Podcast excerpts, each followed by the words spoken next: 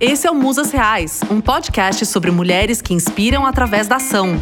Nesse podcast, vamos entrevistar mulheres de diversas áreas que estão mudando o mundo à sua volta. Seja no mundo financeiro, no esporte, nas ciências, nas artes. A cada episódio conheceremos um novo caminho trilhado, uma nova visão de mundo. Eu sou a Nathalie Kelsey, produtora e curadora de conteúdo. E eu sou a Paula Vazoni, fotógrafa, videomaker paulistana e a sua anfitriã nesse programa. Musas Reais.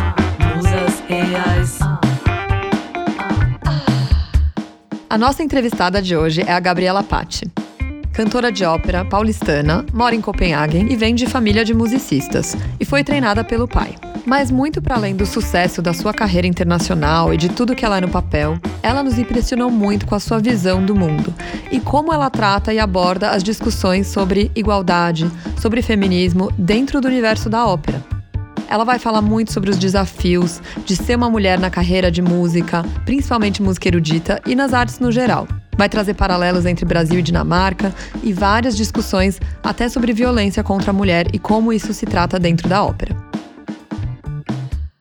Bem-vinda, Gabriela, ao nosso podcast. Obrigada, é um prazer estar aqui com vocês. Muito obrigada por ter aceito o convite. Eu tô muito, muito feliz. Eu tive o privilégio de te ver cantar semana passada aqui no Teatro Municipal em São Paulo e foi maravilhoso.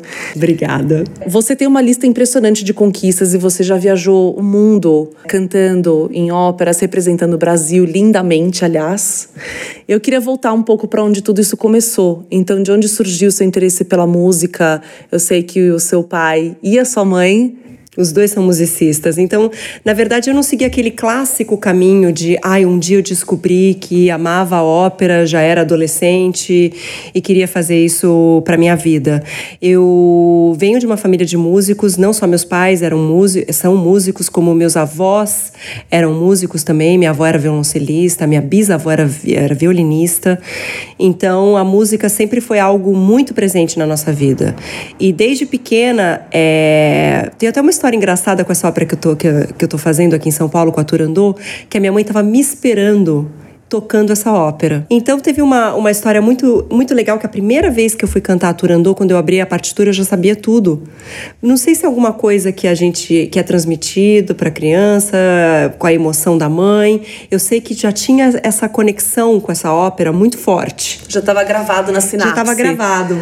E não só, a minha mãe sempre incentivou muito a gente em casa a escutar as óperas. A gente pegava os LPs, eu e meus irmãos. Eu tenho um irmão que canta no coral lírico do Teatro Municipal, está trabalhando comigo comigo nessa ópera, o outro é biólogo, mas todos gostam muito de música. Então a gente, desde pequenininho, a gente ouvia as óperas, traduzia os libretos com a minha mãe. Então a gente acabava se interessando tanto que a gente brincava de ópera em casa, entre eu e meus, eu e meus irmãos. E aí, com quatro anos, eu comecei a estudar violino. Meu outro irmão começou a estudar violoncelo, o outro começou a estudar piano, e isso foi indo até os 16 anos. E num determinado momento, eu já tinha feito uma ópera no coral infantil do Teatro Municipal, que foi o Wozzeck de Albanberg, que foi a única vez que foi feita essa ópera, que meu pai, inclusive, estava no elenco. Eu tinha uns seis, sete anos. E de repente isso depois da adolescência reaflorou quando eu fui fazer um curso de teatro, Teatro Célia Helena, nem sei se ainda existe aqui em São Paulo, a gente precisa Acredito até, que sim. até dar uma olhada. E foi daí que a coisa começou a, a caminhar realmente para o mundo da ópera especificamente, porque eu percebi que tinha voz, que essa voz podia ser usada como, como trabalho. Uhum e aí a coisa deslanchou. Mas junto com a interpretação, né? Junto com a interpretação, com certeza. A interpretação, na verdade, veio até antes, né? Eu tive esse, então esse estudo da música que foi dos 4 aos 16 anos tocando violino. E depois o teatro surgiu na minha vida porque eu achei que eu talvez estivesse é, seguindo música por causa dos meus pais. Então eu falei, não, vou fazer teatro. Dentro do teatro, eu já não sei mais nem dizer quando eu comecei a cantar. Comecei a cantar numa peça de teatro, comecei a cantar em outro, e eu conhecia muito bem as óperas, então eu inseria elas dentro das, das peças teatrais que a gente apresentava no, no Célia Helena. E assim a coisa começou. Quando você viu, juntou tudo numa juntou coisa tudo. maravilhosa. Exatamente. e é sorte nossa que juntou tudo. eu li também na sua biografia que o seu pai que te treinou Exatamente, ele foi meu primeiro professor e é a pessoa em quem eu mais confio até hoje. Toda Fala, vez fala que um pouquinho sobre ele, porque eu acho muito importante assim quando tem uma, uma figura masculina positiva na nossa vida faz tanta diferença, né? Muito. Meu pai sempre foi uma referência para mim. Ele, ele foi um cantor que cantou muito, principalmente como solista aqui, aqui em São Paulo durante a década de 80. Mas como ele também era violista e tocava na USESP, num determinado momento ele teve que optar ou por uma coisa ou por outra, e ele acabou optando pelo emprego estável, porque, claro, com três filhos e tudo mais, a, a vida de solista naquela época ainda é muito complicada, mas principalmente naquela época, com três filhos pequenos, uhum. era ainda mais difícil. Quando eu me interessei pelo canto, eu lembro que ele foi o primeiro a me levar numa aula de canto. Ele achou que eu tinha talento, mas não tinha certeza, porque sabe, quando é dentro de casa, você nunca tem certeza. Eu acho que ela tem talento, mas será que eu não tô achando isso só porque ela é minha filha?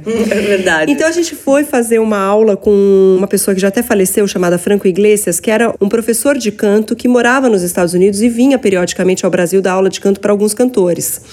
E eu fui fazer uma aula com ele e ele disse pro meu pai: essa menina tem muito talento, você vai dar todas as suas aulas para ela.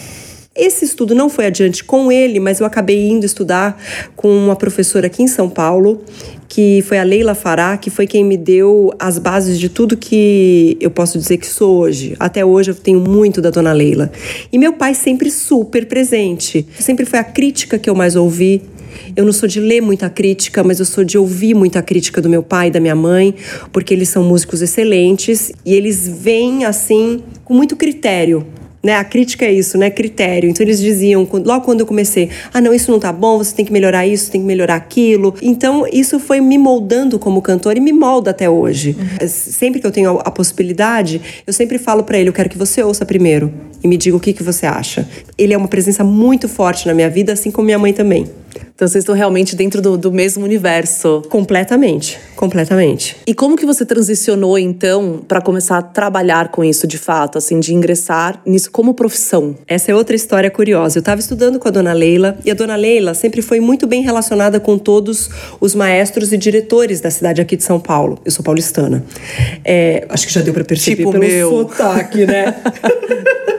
Mas é, eu, estudava com a dona Leila, estudava com ela há quase dois anos e surgiu uma oportunidade de fazer uma audição para uma ópera. Eu fui fazer a audição não para pegar o papel. Eu fui porque ela falou que era importante, porque você ia ter uma primeira noção de como que era fazer uma audição numa ópera para dali a sei lá quantos anos, de repente, realmente fazer esse debut. Fui Quantos anos você tinha? 22. 22, tá. 22 aninhos. Aí eu fui fazer essa audição, fui fazer uma audição para uma ópera chamada La Bohème, que ia ser a ópera que inauguraria o Teatro Alfa Real, hoje Alfa. Ia ser com Orquestra Experimental de Repertório, maestro Jamil Maluf, com direção do Jorge Tacla. E eu, uma menininha, fui lá fazer a, a tal da audição, fiz. Qual foi a minha surpresa quando me ligam dizendo que tinham me contratado? Falei, a mim? Como assim? Tem certeza? Tem certeza. Eu fui só fazer assim. Tinha sido muito legal, mas claro, você vai sem aquela, aquela responsabilidade, talvez aquele peso, né? E eu fui contratada há 20 anos para fazer essa ópera, que foi a minha grande estreia em São Paulo há 20 anos, com, com essas pessoas incríveis. Elenco tendo Rosana Lamosa, Fernando Portari, Paulo Schott. Quer dizer, era um. Eu estava adentrando esse universo da ópera já num nível profissional muito alto. Que Entende? expectativa, que Não pressão. tive os, os degraus ah. que, que geralmente as pessoas, né, galgam e de repente eu já estava num palco de ópera. Eu fiz essa ópera em setembro de 98 e em novembro de 98, que é o mês que desse mês que a gente completa 20 anos, eu estrei no Municipal de São Paulo com a ópera Carmen fazendo Micaela. E no mês seguinte, em dezembro, a gente repetiu a Bohème do Alfa no Teatro Municipal. Quer dizer, foi um foi uma coisa muito intensa esse começo que eu tive, né? A partir desse ano, no ano seguinte, eu já fui para a Itália. Eu fiquei quatro, quatro ou cinco anos na Itália, estudando com o Pier Miranda Ferraro. Então sempre foi muito. As coisas aconteceram de repente, mas de forma muito forte, hum. sabe? É, e ao mesmo tempo teve todo o estudo de anos e anos uhum. e anos. Acho que muitas vezes no mundo artístico, ah, a pessoa estourou. Não, a pessoa tava treinando Sempre fez aquilo. há anos uhum. e muitas vezes é, é só uma oportunidade que faz a diferença. É verdade. É verdade. Então, dentro dessa, desse contexto, vamos dizer, de, de expectativa, ansiedades, medos e coisas assim, teve espaço para tudo isso vindo de uma família tão musical e de sucesso, e daí depois com um começo que, como você falou, bem intenso? Teve. Essa carreira, ela é feita de altos e baixos, né? Então tem anos muito produtivos e anos menos. Eu tenho a sorte, talvez, a gente pode até dizer assim, eu ando numa, numa onda de trabalhos muito boa. Porque também existe essa coisa de você também se estabelecer na carreira, né? Você faz muitos trabalhos, de repente você realmente se estabelece. É um trabalho muito duro, porque é um trabalho de muita renúncia. É, você vê, eu tô aqui, eu tô aqui em São Paulo já faz mais de um mês com os ensaios e tudo mais, tô longe da minha família. Quer dizer, eu tô perto da minha família brasileira, mas eu tô longe do meu marido, da minha enteada, enfim, é uma série de de coisinhas, né, que a gente vai administrando. Mas eu acho que a carreira realmente é isso. Então me conta um pouco como é o dia a dia de uma cantora de ópera. Ai, depende tanto da semana. Mas assim, digamos que uma semana normal para mim, além de eu fazer meu, meus estudos quase que diários, porque são necessários, eu vou na academia, como qualquer outra pessoa. Eu adoro sair com os meus amigos, a gente sai muito para dançar, a gente tem, tem um grupinho de zumba. é. e pilates que eu faço há mais de 20 anos. É uma coisa minha. Eu sou muito do dia, sabe? Então, atualmente você tá morando na Dinamarca. Moro em Copenhague e hum, eu adoro morar em Copenhague. Já moro em Copenhague há oito anos. O meu marido é dinamarquês, a gente se conheceu no Recife, num festival de música de câmara, ele é violoncelista. A gente viveu em pecado durante alguns anos, depois a gente resolveu se casar. Atenção, eu não acredito em pecado. Excelente.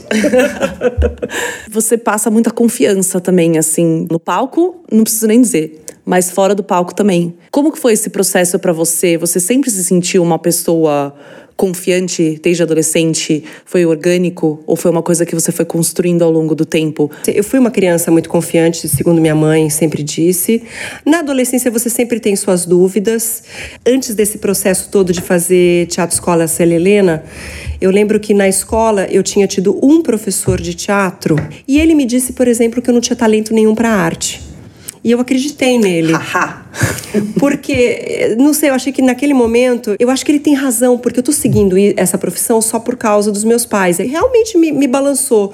Não um nível de eu ir para casa ficar desesperada, chorar e não saber mais o que eu queria fazer da vida. também. É. Não, eu desisti realmente da ah. música, porque eu parei com o violino. Então, é, de uma certa forma, ele, ele exerceu essa influência sobre mim e teve uma, uma mancha na minha, na minha confiança, na minha autoconfiança, né? Que só voltou depois dentro do teatro.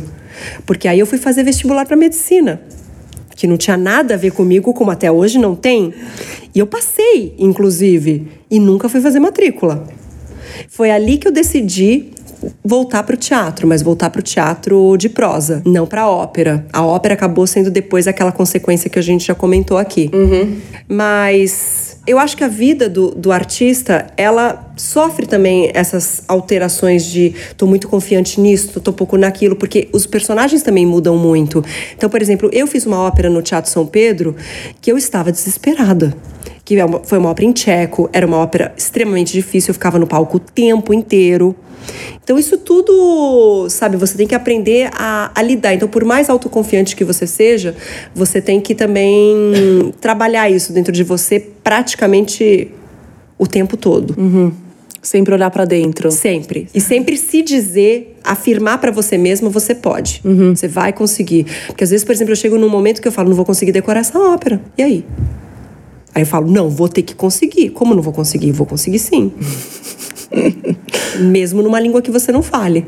E vamos que vamos. E vamos que vamos. Você tem dicas práticas para quem quer entrar nesse universo? Para mim fica um pouco uma sensação, e eu acho que talvez é um estereótipo meu total, de que assim, se você já não cresce em certas carreiras dentro daquele universo, depois fica muito difícil entrar.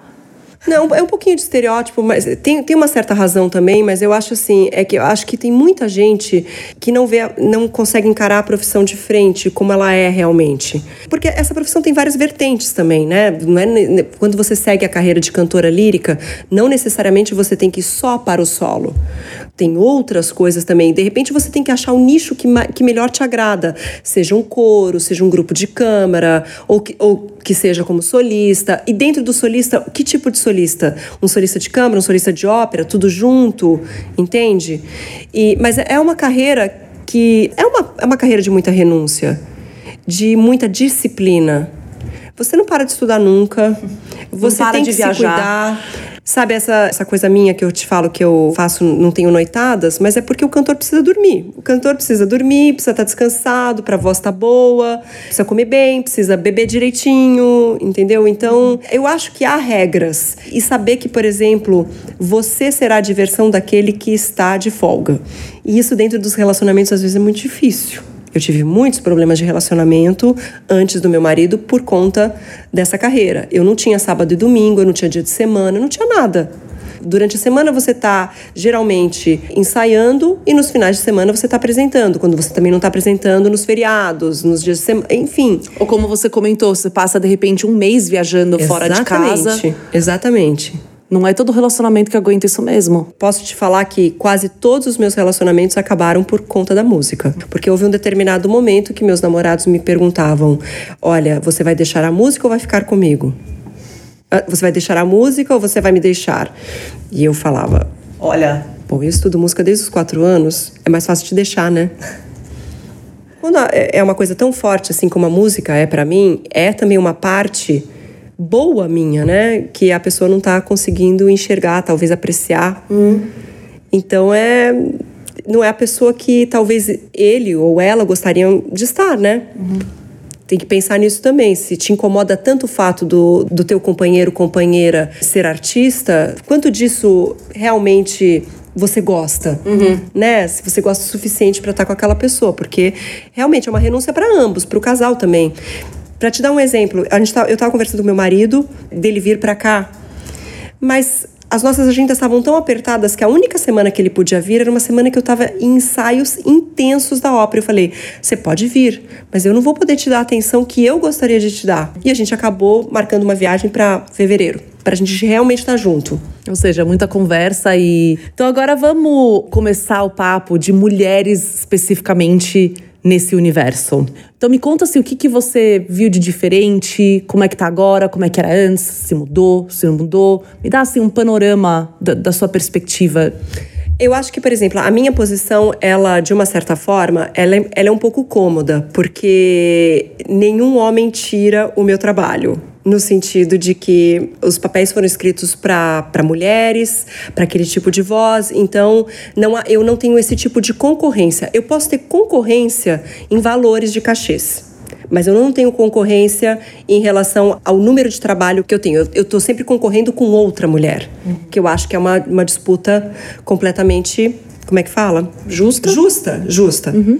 Há muitas coisas dentro da música erudita que não são justas principalmente quando você ocupa cargos de trabalho, que ainda são universos extremamente masculinos, que está mudando muito devagar, muito devagar, a, a meu ver. Assim, então, por exemplo, dentro da regência orquestral, eu tive a oportunidade, a oportunidade de trabalhar com uma regente mulher. Em 20 anos. Em 20 anos. É muito pouco. É claro que as mulheres estão ganhando cada vez mais espaços, mas ainda é um, um universo muito fechado para a mulher, a regência orquestral. Está se abrindo. Eu acho que há pessoas que, principalmente, apostam muito nas regentes, porque antigamente achava-se que não podiam ser boas. E por que, que não podem ser boas? Ah, não, não. Não dá para uma mulher reger uma orquestra, controlar uma orquestra inteira. Claro que dá. A gente vem, inclusive, não faz muito tempo, é, de orquestras que eram só de homens.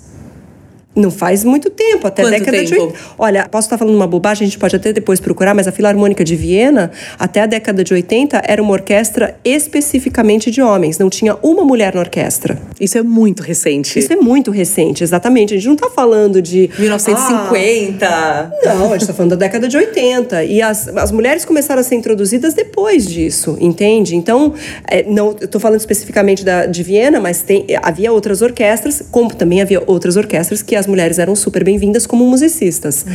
Agora, dentro da regência orquestral, ainda é algo bem difícil, é que nem eu te falei. Ou, por exemplo, dentro da direção cênica. Eu já trabalhei com algumas diretoras mulheres, mas eu ainda posso contar nos dedos de uma mão só, em 20 anos. Ainda é um mundo muito masculino. Você vai numa reunião de trabalho onde estão, sei lá, reunidos os diretores de teatro, secretários de cultura, assistentes a mulher já, geralmente é a secretária, é aquela que vem tomar uma notinha aqui, uma lima. Qual é a barreira principal para entrar nesses cargos de liderança, então, você acha? Porque eu acho que o talento e as mulheres disponíveis a ocuparem esses cargos e capacitadas uhum. a, estão lá. Eu acho que é uma, uma questão de escolha do contratante não é? Assim como é, é uma coisa meio política. Por que, que o político, um determinado político, não vamos citar os, o, o, nome, só escolhe para cargos homens e não mulheres? É uma escolha dele. É, é já no Canadá, por exemplo, é, o Trudeau ficou bem famosinho, assim, por declarar, né? Eu sou feminista e eu contrato uhum. quase 50% de mulheres. Exatamente. Por exemplo, eu morando na Dinamarca, existe uma coisa que eu acho fabulosa dentro da Constituição dinamarquesa, que o feminismo está dentro. Ele é, ele é institucional institucional, ele é, ele é constitucional. Então, na verdade, a coisa da igualdade, ela já é prevista pela própria Constituição Uau. dinamarquesa. Então, por exemplo, os cargos, eles tentam ao máximo ser igualitários para todas as minorias. E eu acho que essa é a grande diferença. Eu acho que tem que partir do, da, da célula mãe do nosso. Do, da liderança Da liderança. Mesmo. Seja ela política, se, política geral, né? Porque os teatros também estão associados é, diretamente a, a, governos, então não tem como ser diferente. Hum. Mas ah, interessante. Enquanto, é. Interessante isso, essa conexão. Eles é estão claro, associados ao governo. Não, estão associados ao governo. Eles são entes municipais, eles é. são estaduais. Eles, a gente ainda não tem o ente autônomo completo né? Porque ele não conseguiria sobreviver só de iniciativa privada. Ou talvez até conseguisse, mas a gente ainda está muito muito longe de que isso que isso possa dar certo. Uhum. E você falou sobre cachê. Uhum. Que você pode até acabar, vamos dizer, brigando ou competindo por cachê com os homens. Existe uma transparência em relação a cachê? No... Não muita. Não, né? Não muita. É. Não muita. Você aceita um cachê, você aceitou. Você está negociando Depois, meio se você fica sabendo que seu colega está ganhando mais, você já aceitou aquele cachê. Uhum. E papéis de importância. É. E principalmente aqui a gente não tem exatamente um sindicato que, que seja muito, muito forte, né? O solista ele não é muito protegido nesse sentido. Fora do Brasil ele é. Na Dinamarca, por exemplo, ele é muito. A Onde mais muita, que tem? Eu acho que é a Alemanha. Alemanha. Lugares que são. É. Tem estrutura boa. Que tem uma boa isso. estrutura, exatamente. Nossa. Porque, na verdade, os cachês são praticamente discutidos com os sindicatos. É claro que os cachês sempre vão ser diferenciados, porque existe aquele cantor que tem mais tempo de carreira, existe essas coisas que estão começando, mas está melhorando, está melhorando bastante. E a, a gente estava olhando, você tem alguns posts no seu Instagram sobre atuações suas em concertos beneficentes para as mulheres, é, posts denunciando violência contra a mulher. Me conta um pouquinho sobre a sua atuação nesse âmbito, assim, o que, que te faz querer se envolver com isso? Uhum. Eu acho que, que hoje em dia é, as pessoas às vezes falam que a ópera é uma arte antiga e de uma certa forma que não traz nada para a sociedade, né? E eu acho que justamente a gente, nós artistas da ópera, precisamos ressignificar a ópera. Porque ela, num determinado momento, foi escrita para fazer denúncias até das próprias mulheres, mulheres, mulheres fortes, mulheres que, mulheres que sofriam, por exemplo, assédio sexual, como por exemplo na Tosca, que a Tosca é assediada pelo Scarpe e acaba matando ele quando ele está em vias de, entre aspas, praticamente estuprá-la entendeu? Então havia uma denúncia social dentro da ópera que, que foi se perdendo um pouco porque a gente vai, vai banalizando um pouco, né?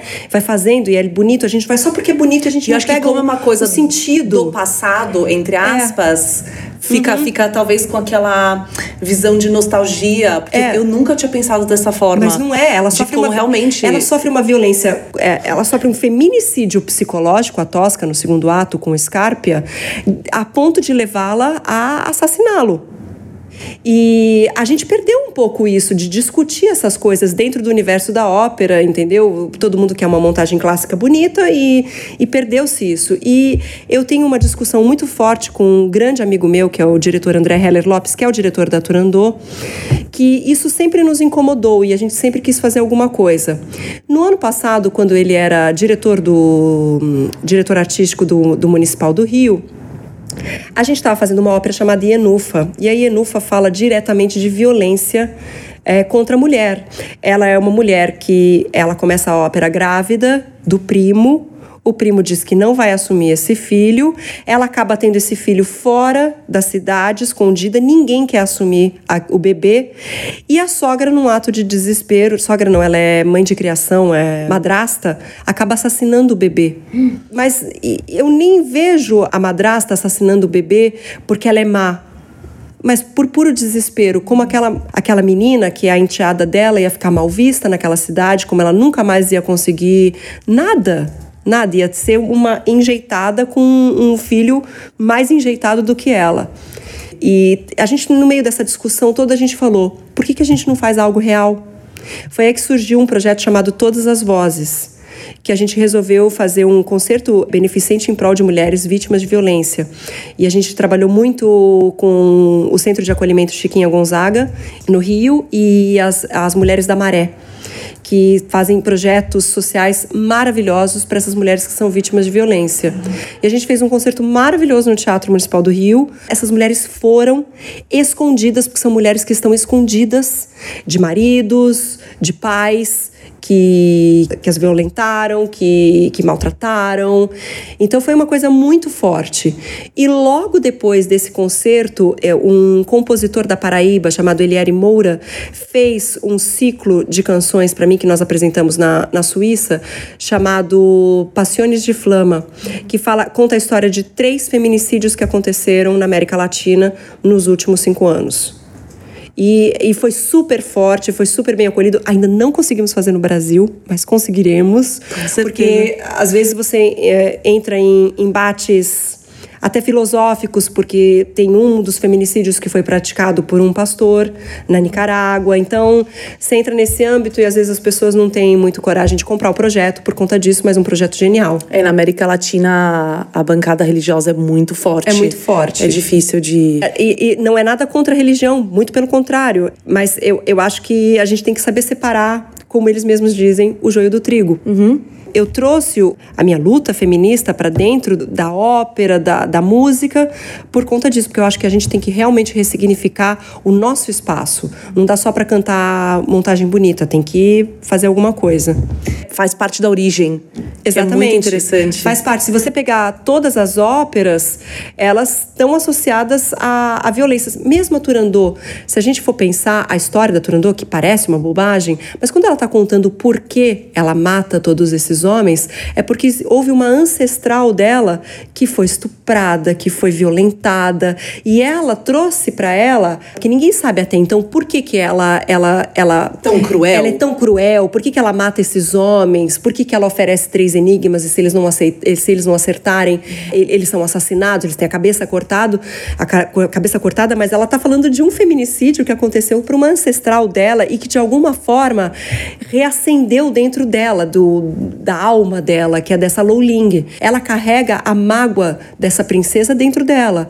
Então, na verdade, a gente está falando também de, de, violência contra a mulher. É sempre uma violência contra a mulher, se você for pensar dentro des, dessas óperas, principalmente do romantismo e do, do começo do século XX, que se falou muito em mulheres né? Mesmo seu papel no Turandot também de sacrifício, tem, tem um sacrifício, é. é. Ela é uma escrava que se apaixonou por aquele príncipe porque ele um dia sorriu para ela. Não sei nem se ele lembra que sorriu para ela, mas ela ficou com aquela imagem, porque também às vezes as mulheres se agarram a uma imagem para sair daquele do âmbito de sofrimento delas, né? hum, né? E aí elas fugir da realidade. Fugir da realidade. Então elas dão aquela vira um sonho quase, né? Uma é uma coisa um pouco, como que se diz, platônica, mas é, talvez naquele momento seja uma coisa que a salve uhum. de cair numa angústia ainda pior, uhum. né?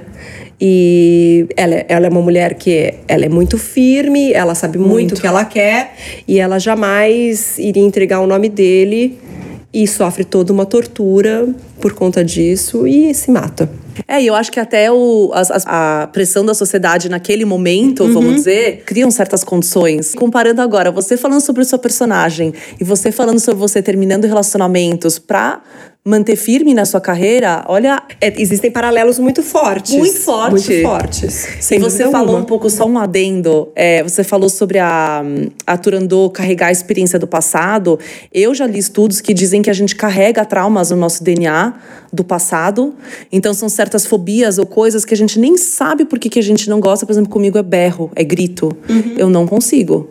E, e que a gente de fato carrega com a gente. Que interessante, né? De antepassados. Eu acredito muito nisso, muito. E me fala então agora o que, que você acha que pode ser feito dentro desse mundo para acelerar esse processo de igualdade. Eu acho que a gente tem que a gente tem que falar mais sobre o assunto. E, e só para adicionar é diversidade também, né? Não só né, mulheres, homens, mas diversidade como um todo. Com toda certeza, eu acho que a gente tem que abrir cada vez mais esses caminhos, sempre dentro de todos os, os meios de trabalho, os meios artísticos existem suas uh, os seus preconceitos, os, e a gente tem tem que vencer esses preconceitos cada vez mais. Né, a, gente, a gente acabou de sair do Dia da Consciência Negra. Houve um, um, momento na história da ópera que ainda é muito presente, que os negros ainda não, tem, não tinham espaço, ou tinham espaço só para determinados papéis e por quê. Mas hoje em dia, por exemplo, a gente tem o orgulho, por exemplo, de a gente tem o Ping Pong Pong dentro da nossa ópera, e um é negro e fazendo o papel de um chinês. E por que não? E por que não? Na verdade, a Liu é, é muçulmana, ela, ela é tártara. A outra Liu, que faz uh, no outro elenco, é uma negra maravilhosa, Marli Montoni. Uma brasileira? Brasileira, brasileira, excelente cantora. Tem o mandarim que você Marli, adorou. vem pro podcast. Tem o mandarim que você adorou, que Sim. é o Davi Marcondes, uma das maiores vozes do Brasil. Maravilhoso. Um negro incrível, entendeu? Eu acho que a gente tem que dar. É, tem que, temos que ser nós os primeiros a abrir esses espaços. Uhum. Não tem jeito, a gente tem que fazer mais, a gente tem que discutir mais, a gente tem que falar que não é mimimi porque não é. Não é. Assim como, por exemplo, também tem a temática do contratenor que não consegue muitas vezes emprego, entendeu? Porque ele é associado com a figura do gay, acabou, pá. Não, gente, calma, vamos vamos discutir todas todas as coisas e dar espaço para todo mundo, porque tem espaço para todo mundo. Tem. E tem que ter. E se não tiver, a gente tem que criar o espaço. Eu concordo, assim, quanto mais ópera no mundo, uhum. melhor. Uhum. Quanto mais teatro, melhor. Isso que não falei do meu Timur, que é o pai do, do príncipe, que do meu elenco é o Luiz Otávio Faria, que é um dos cantores de maior renome internacional que nós temos. Negro também. Uhum. Maravilhoso. É. E quais são seus projetos para o futuro agora? Você comentou um pouco mais cedo, antes do, do nosso papo, que já tem projetos para 2020. Então, como é que tá a sua vida de agora até, sei lá, 2025? Bom, 2025 eu não tenho a menor ideia, só da minha idade.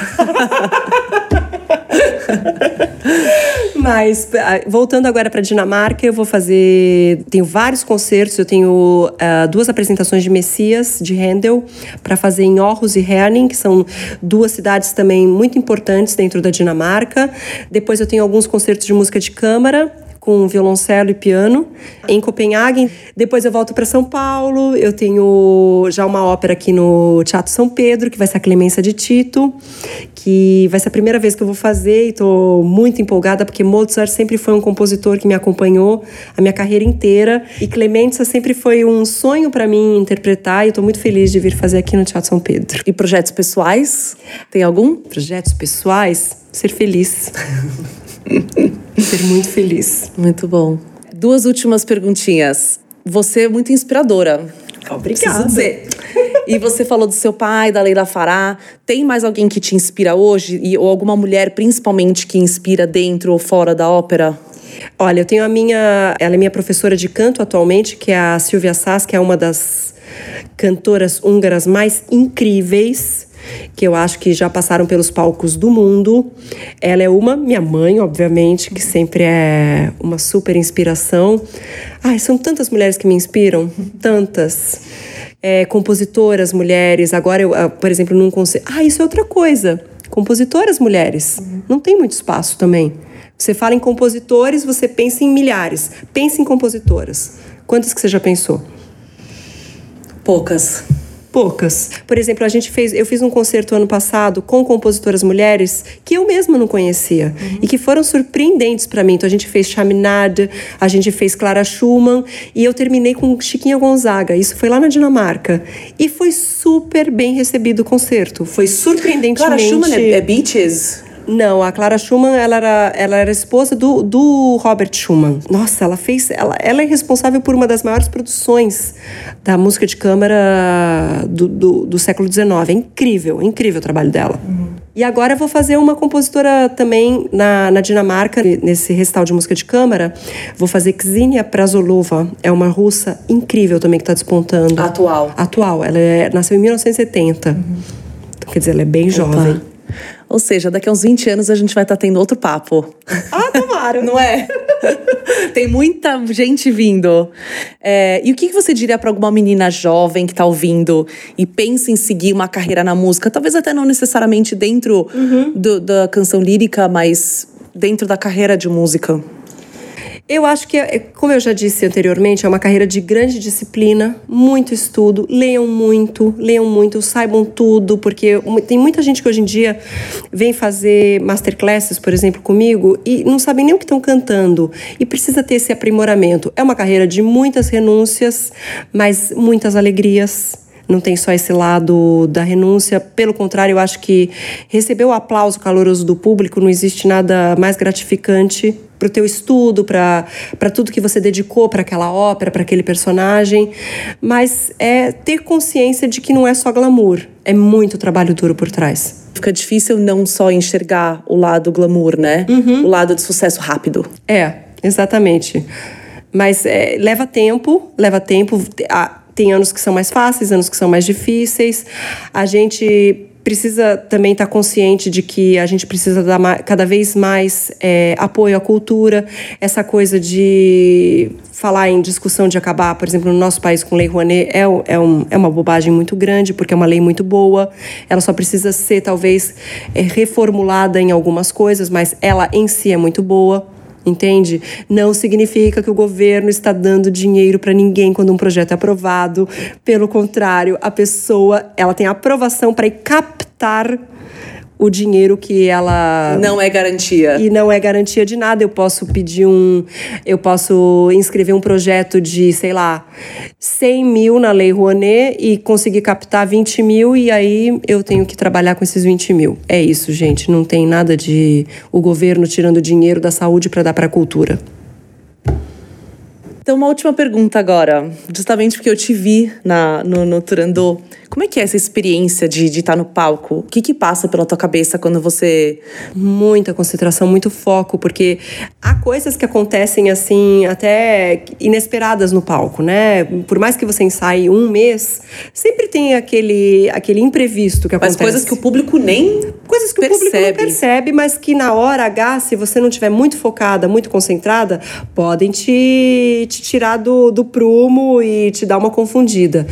Mas eu acho que estar no palco é muito legal, muito legal, é muito gratificante, mas é muito difícil, porque você tem que estar tá lá focada no maestro, na orquestra, naquela nota que você vai emitir.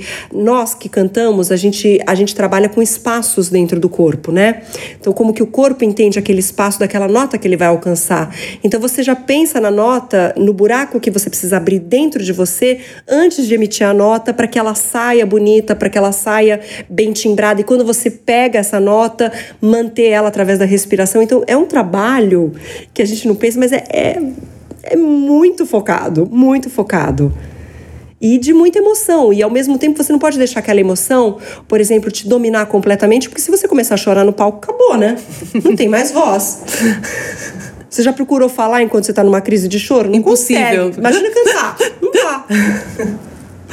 Então é isso. Eu acho que aí o aplauso, ele é a recompensa de toda a tensão que você viveu naquele, naquele mês, mas que também você teve um, um grande momento de alegria no palco. sabe? Quando aquela nota sai bonita, ou quando foi mais ou menos do jeito que você queria, quando você está em completa sincronia, por exemplo, com maestro e orquestra, como graças a Deus tem acontecido comigo, porque eu trabalho há muitos anos com Roberto Minchuk, e a gente tem uma ótima sintonia, sincronia, então é, é muito gratificante musicalmente. Olha, muito, muito, muito obrigada por ter vindo. Foi um, nossa, um prazer Não, conversar prazer com vocês. Meu. Aprendi muito.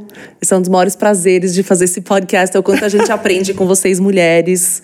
Então, de duas paulistas. Tchau. Obrigada. Tchau, tchau.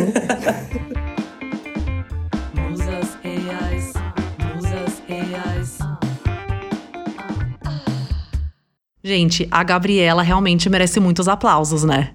E aqui no Musas Reais, a gente adora um questionamento. Eu gostei muito da trajetória da Gabriela, onde ela questionou se ela realmente estava na música pela influência da família ou por ela. E quando ela viu que era algo de dentro dela mesmo, ela pôde seguir adiante na carreira com mais firmeza e confiança. E isso vale para os dois lados. Algumas vezes você pode rejeitar uma carreira porque você sabe que muitas pessoas na sua família já fizeram, ou correr para fazer uma carreira porque a sua família faz. Então aqui vale uma reflexão. Faça o que é verdadeiro para você.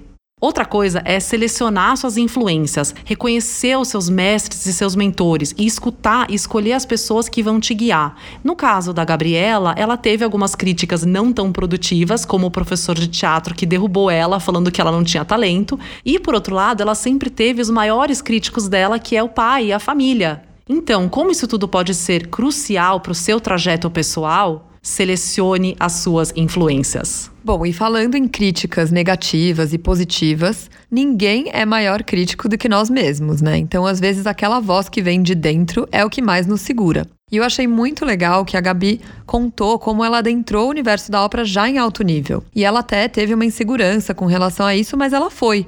E ela conseguiu e ela se deu bem. Então acho que é legal a gente pensar como às vezes nós mesmas podemos nos segurar. E a gente trabalhar essa autoconfiança, acreditar em si, para que quando apareçam oportunidades, a gente possa agarrá-las. Mas claro, para fazer isso com confiança, também tem que ter estudo, tem que ter preparo e disciplina, o que a Gabi mostrou muito bem que ela soube fazer. Gente, resumindo, vamos estudar, vamos preparar, vamos ter disciplina, mas pelo amor de Deus, quando chegar a hora H, confiança. Nada substitui confiança.